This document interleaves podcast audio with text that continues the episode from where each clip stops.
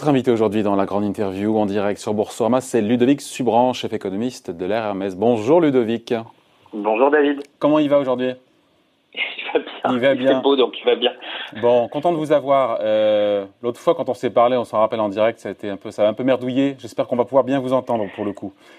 J'espère aussi. Que vous dire? Il y a plein de, plein de sujets à voir. Avant de parler de Bruno Le Maire et de sa sortie sur les 450 milliards d'euros mobilisés pour sauver l'économie française, un petit mot juste de l'économie de américaine. Pourquoi? Parce qu'on avait le CBO, euh, qui est donc l'Office du budget du Congrès américain, qui disait que, euh, organisme non partisan, que l'économie américaine ne regagnera pas le terrain perdu avant 2022. Je me suis dit, wow, 2022, euh, ils sont quoi? C'est réaliste et pessimiste? 2022 nous, on a 2021 en fait. On a mis 2021 pour effacer les stigmates de la crise. Donc la récupération est un an plus tôt. Je trouve qu'ils sont très pessimistes, mais euh, c'est toujours pareil, c'est-à-dire que euh, on a quand même pas mal de, de puzzles aux États-Unis entre ce que les marchés anticipent, ce que l'économie réelle anticipe. Euh, ce, ce sondage-là est censé vraiment capter euh, le, le, le, le, le sentiment des chefs d'entreprise. Et donc, euh, il faut entendre peut-être le signal qui est de dire bah, trois mois de perte de chiffre d'affaires, une économie qui repart, mais seulement à 75%, ça me laisse dans une situation plus difficile. Moi, quand je regarde un petit peu les, euh, les données de marché, notamment euh, ce que les, les futurs sur les dividendes ou, ou les, les, ce qu'on attend sur les, les gains pour les entreprises, on arrive en fait en 2021 à, à, au niveau d'avant-crise. Donc, je suis un peu plus confiant que le CBO. Ouais. CBO qui prévoit une baisse pour le coup, alors pareil, du PIB américain, 38% deuxième trimestre, wow, 38%, alors c'est en rythme annualisé, je sais, avec un rebond de 22% au troisième trimestre, là encore, en termes de conjecture, ça vous semble? Oui, nous on était, euh, on est plutôt sur 26%, enfin 25% sur les États-Unis au deuxième trimestre. Euh, le premier trimestre nous a un peu surpris euh, positivement. En fait, on s'attendait à ce que ce soit beaucoup plus comme contraction, notamment à cause de l'emploi. Mais c'est vrai que les moins 4,8%, c'est ça? Oui, ça nous a tous surpris. Hein, le, moins, le moins 5% aux États-Unis en, en, rythme trimestriel annualisé. Il faut se rappeler qu'en Europe, quand en France on fait du, du moins 6 du trimestre sur trimestre. c'est trimestre sur trimestre. Si on l'annualise, on arrive à on arrive à moins 20. Hein. Enfin, euh, Exactement. Donc bon, je pense qu'on est c'est toujours pareil. Hein, sur ce deuxième trimestre, euh, on va vraiment euh, voir si les politiques de déconfinement et notamment la vitesse de la reprise d'activité euh, suffit à masquer sur les mois notamment de, de mai et juin un mois d'avril complètement Sinistré. à plat.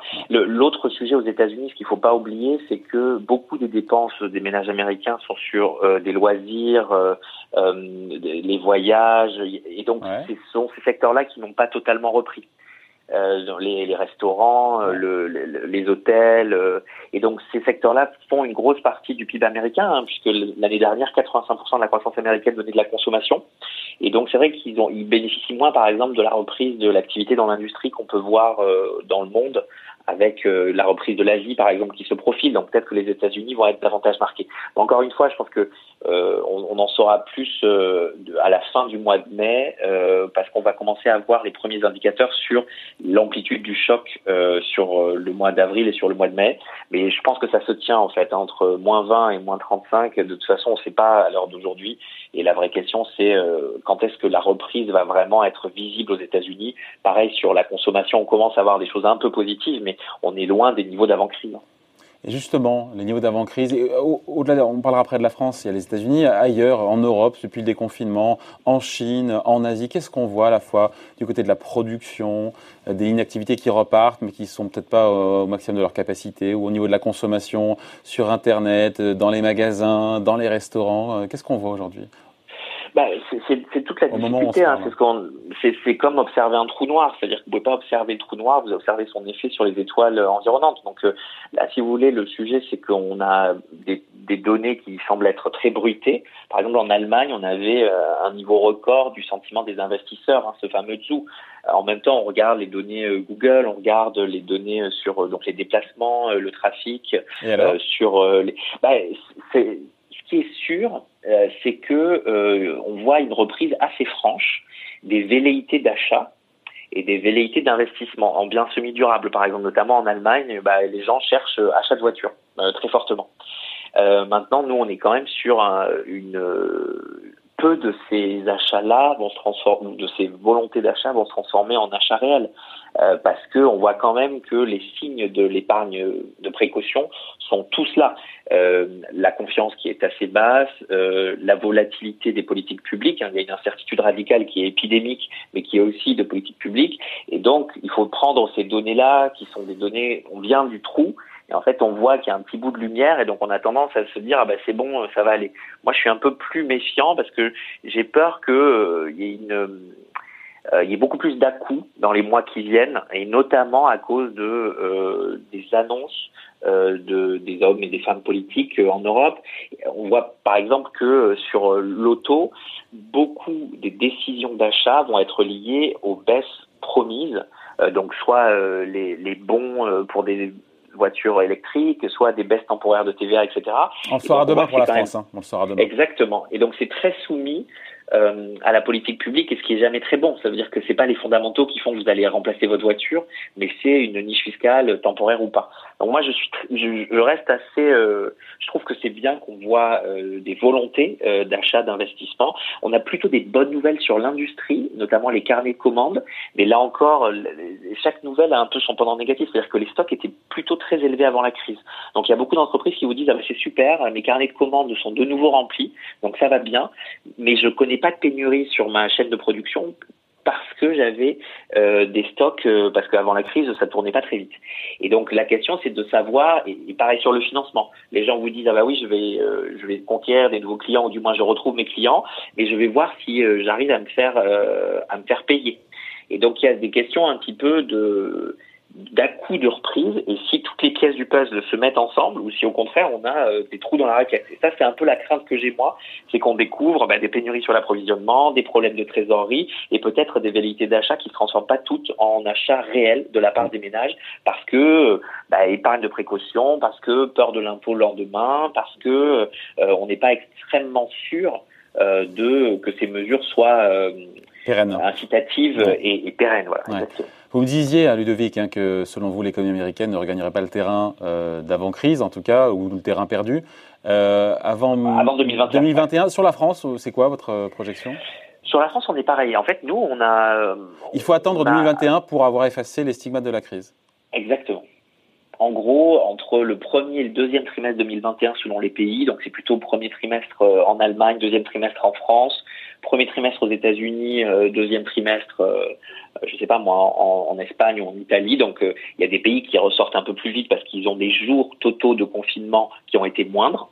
Euh, notamment, ben, voilà, l'Allemagne et les États-Unis, c'est un bon exemple. Hein. Il n'y a jamais eu de confinement total pendant deux mois, et donc forcément, il y a euh, une petite avance de phase euh, là-dessus. Mais après, on va voir une partie des, des sujets. Alors pour la France, c'est pas le cas, mais pour l'Allemagne, par exemple, la grande question, c'est celle du commerce extérieur. On a les chiffres du commerce mondial qui sortent cet après-midi, et on va voir si en effet le, le deuxième trimestre va être de nouveau une récession très forte du commerce.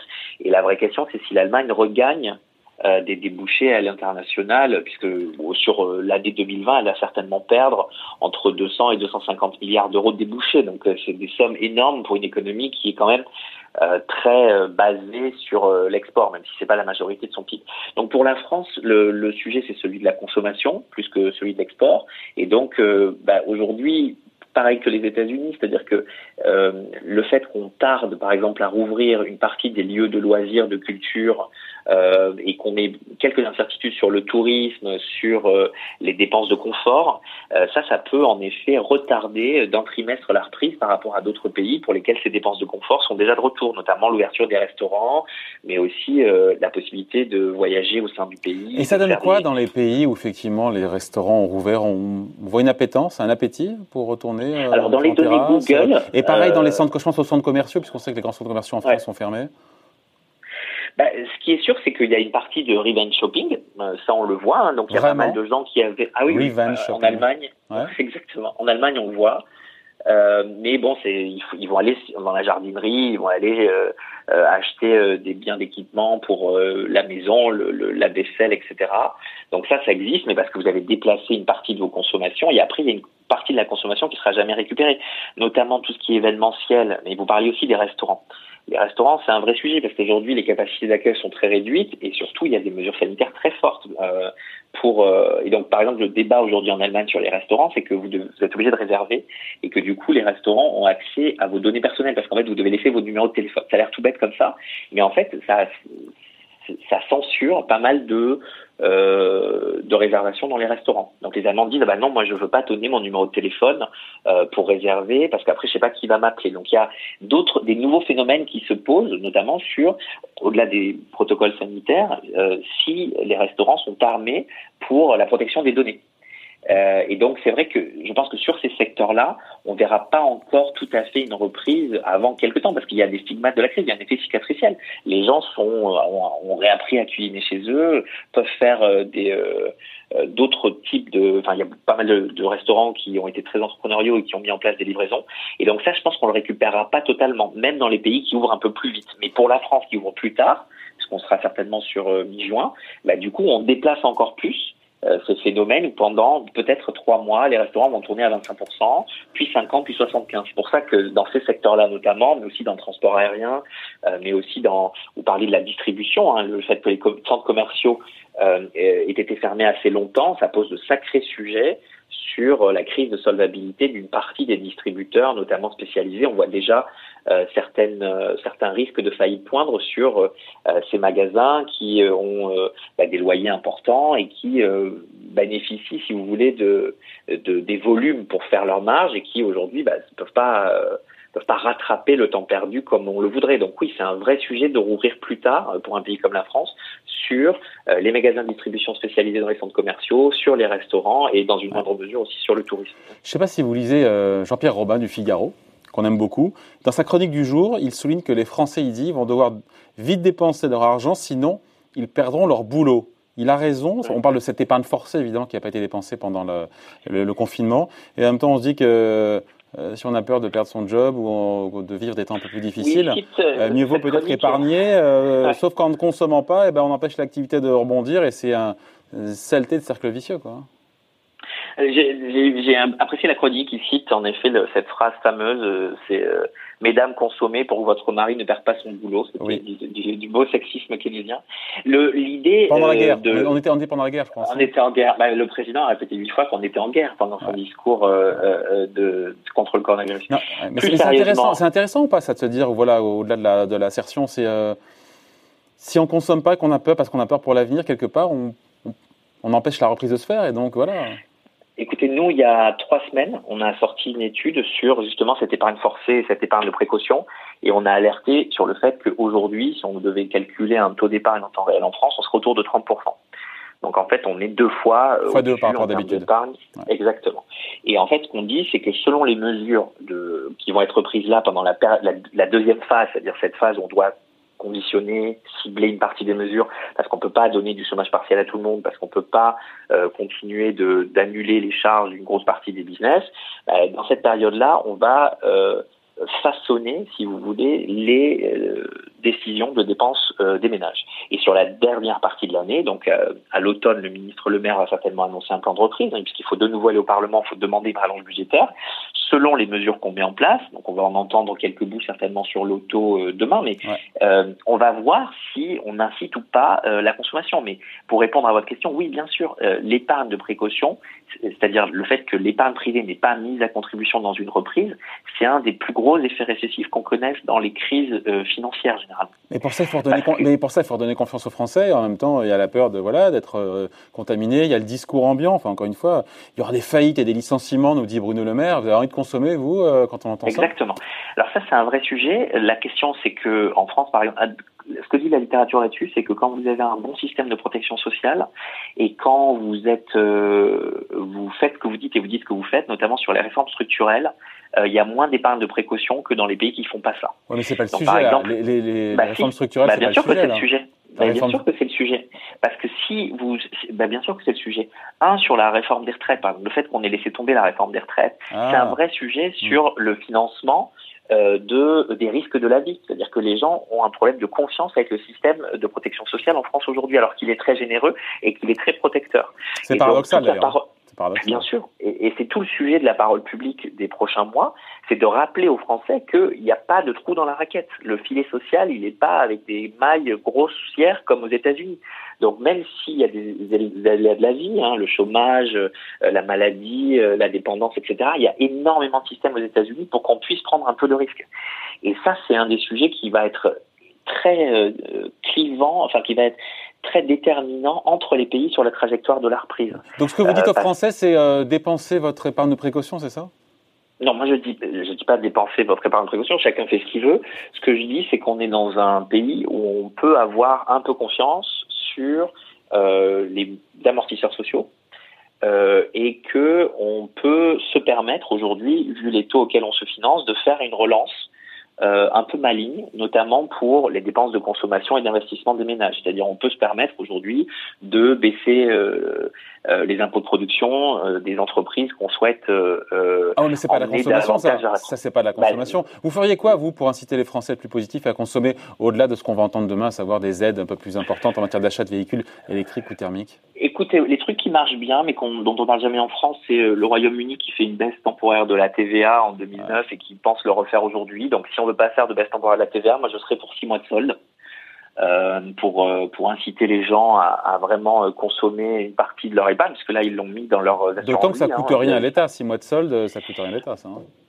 Non, ça coûte, non, c'est vrai. Mais alors que la, la, TVA, une baisse de TVA temporaire, ça coûte bonbon pour des recettes fiscales qui sont déjà largement effritées ou effondrées. Oui, mais c'est justement ça, c'est que le coût efficacité de faire une baisse temporaire des impôts pour éviter euh, les, des dépenses futures plus grandes, parce que l'épargne privée, ça veut dire le déficit public.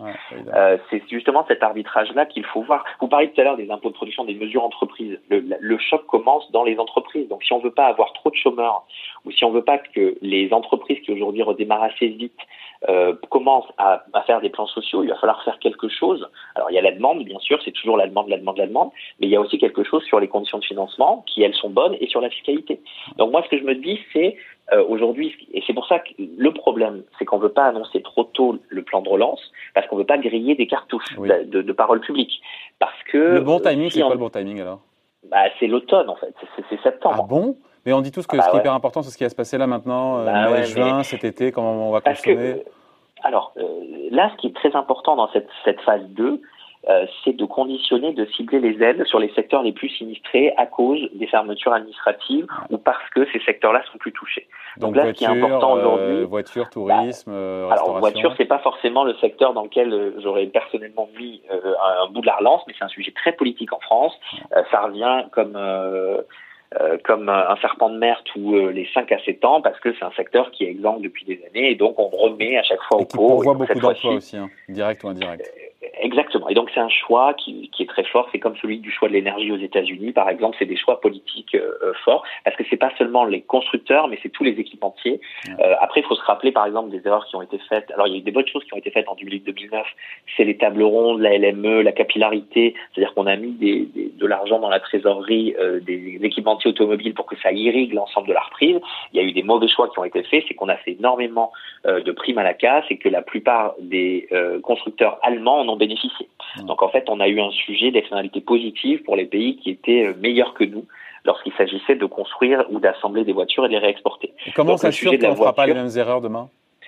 Bah, je pense qu'il y a une dimension verte euh, qui va certainement être plus forte euh, que que qu'en 2009, mais c'est un vrai sujet parce que les capacités de production sont pas là, et c'est un vrai sujet aussi parce qu'on a toujours ce problème du prix euh, du CO2 et des taxes euh, carbone qui sont pas claires, donc euh, on ne sait pas trop exactement ce que ça va donner en termes économiques si on faisait aujourd'hui, par exemple, un, une, un subside pour la voiture électrique. Moi, je crois que ce qui est le plus important, le discours autour de la voiture, c'est un discours de euh, quel type de mesures on, on, peut, enfin, comment on peut relancer la consommation de voitures dans un marché qui certainement en Europe en 2020 va se contracter de 30%. Et donc, si on veut juste se dire que on veut que davantage de ménages changent leur voiture parce que ça tient la chaîne de production française, et eh ben on le fait, et puis on pense que c'est quelque chose qui est bon pour la reprise. Moi, personnellement, je, je trouve qu'il y a peut-être d'autres, euh, euh parce que, par exemple, sur le secteur de l'auto, euh, il y a, ça se joue au niveau européen. Et le gros sujet aujourd'hui, c'est celui, par exemple, du fait que le secteur était déjà dans une situation très difficile avant cette crise-là, notamment à cause du choc réglementaire qui imposait la baisse des émissions de CO2 en deux ans de la même magnitude que ce qui, exactement, de ce qui avait été baissé pendant dix ans. Donc le vrai sujet aujourd'hui, il est plutôt de est-ce qu'on dérégule le secteur de l'auto? Et donc on, on, on repousse au calendrier avec les les mesures, euh, enfin les émissions, enfin du moins les objectifs euh, d'émissions CO2, ou est-ce qu'on remet de l'argent pour vraiment booster la consommation sous forme de, de prix à Il n'y a pas de vrai, il n'y a pas de juste ou faux. À mon avis, c'est un choix politique plutôt qu'un choix économique. Euh, vous me posiez aussi la question de est-ce qu'il y a d'autres mesures qu'on peut mettre en place pour cette reprise? Bien, Sur les ménages, par exemple, il y a quand même pas mal de choses à faire autour euh, du de, de enfin, il y a des pays, par exemple, qui décident aujourd'hui de faire euh, des TVA réduites sur certains secteurs. Donc refaire, par exemple, la taxe Chirac sur euh, le bâtiment. Euh, mais de le faire de nouveau sur les restaurants ou sur des secteurs, sur l'hôtel. Est-ce qu'on va donner, par exemple, des incitations Il n'y a rien dans le discours, hein. il n'y a, pas, a pas eu de ballon d'essai, on n'a rien entendu de ce point de vue-là. Hein, bah, c'est difficile parce que les demandes qui sont faites par les fédérations sont énormes, les montants eh euh, sont énormes, les chiffres font très peur, et donc c'est difficile d'annoncer quelque chose sous peine de décevoir. Et c'est pour ça que je vous dis c'est une question de timing, c'est-à-dire que vous voulez pas l'annoncer trop tôt, vous voulez voir d'abord qui euh, nage tout nu quand la vague se, se, se retire. Juste, il nous reste quelques secondes à passer ensemble, Ludovic. Euh, ce matin, Bruno Le Maire parle de 450 milliards d'euros. On a aujourd'hui commencé par ça pour sauver l'économie française. Euh, il mélange beaucoup de choses, hein, parce que c'est pas, il y a 400, 450 milliards, il y a plus de 300 milliards, ce sont des prêts qui sont garantis. Donc ça veut dire que l'argent frais, c'est vraiment 150 milliards d'euros qui sont euh, mobilisés en réel, en argent frais dans l'économie française? Alors c'est un, un, sujet en effet. Euh, il, a, il, additionne des choses qui ne sont pas des pertes, mais en fait qui sont des transferts temporaires de charges du privé vers le public, avec un risque qu'une partie de ces charges se transforme en pertes. Et en effet, on est plutôt sur. Moi, nous, c'est ce qu'on avait mis en fait dans nos calculs initialement. On avait en gros 50 milliards de mesures d'urgence. On remettait 50 milliards en phase 2, plus conditionnés, plus ciblés. Pour en crédit, en vrai, crédit déboursé, il y a combien sur 450 bah, je pense sur, sur entre 2020 et 2021, on, on, est sur en effet 150 milliards de subventions. C'est-à-dire c'est pas des crédits, mais c'est des choses qui vont directement dans la trésorerie. Donc les mesures de chômage partiel, les mesures de report ou d'annulation de charges, et euh, aussi Bercy compte les moins-values fiscales, puisque comme les chiffres d'affaires sont moins grands, les impôts vont être moins grands aussi par les entreprises. Donc ça, ça, ça, ça c'est pas des aides, mais j'imagine que dans les 450 milliards, il y a aussi un peu le coût de la baisse d'activité. Mais sur les vraies aides, on est en effet entre 100 et 150 milliards et on est sur chômage partiel qui va durer dans cette phase 2 et on est sur des plans de relance sur certains secteurs. Euh, notamment, je pense qu'on va avoir un plan de relance à l'automne qui va être donc c'était ce qu'il fallait, c'était bien dimensionné et, et on attend encore la suite. C'est difficile. Le, premier effet, c'était un effet euh, police d'assurance, c'est-à-dire vous achetez une police d'assurance en disant, ben, on, on espère que ça va euh, euh confirmer à tout le monde que ça va tenir. Et c'est ce qu'on a fait au début. Donc c'est pour ça qu'on a annoncé tout de suite 40 milliards plus euh, les prêts garantis. Là, on est dans une phase un peu plus difficile puisqu'il faut en effet cibler l'aide pour éviter les effets d'aubaine, mais aussi pour qu'elle ait un plus gros effet sur certains secteurs. Et ça, ça coûte aussi beaucoup d'argent, notamment dans les secteurs des transports, en effet les hôtels, les restaurants, etc.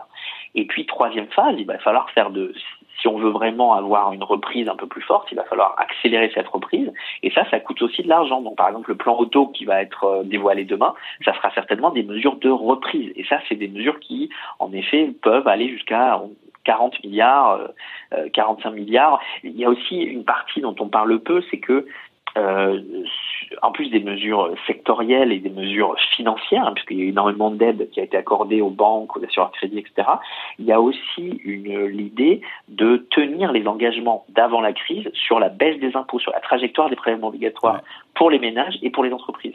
Et ça, pour tenir ça dans une période de retournement conjoncturel, ça coûte aussi de l'argent à l'État. Et donc euh, ça, ça fait partie des choses qui peuvent être aussi euh, mises dans la grande enveloppe euh, dont parlait Bruno Le Maire ce matin. Mais en argent frais, en effet, on sera certainement entre 100 et 150 milliards seulement.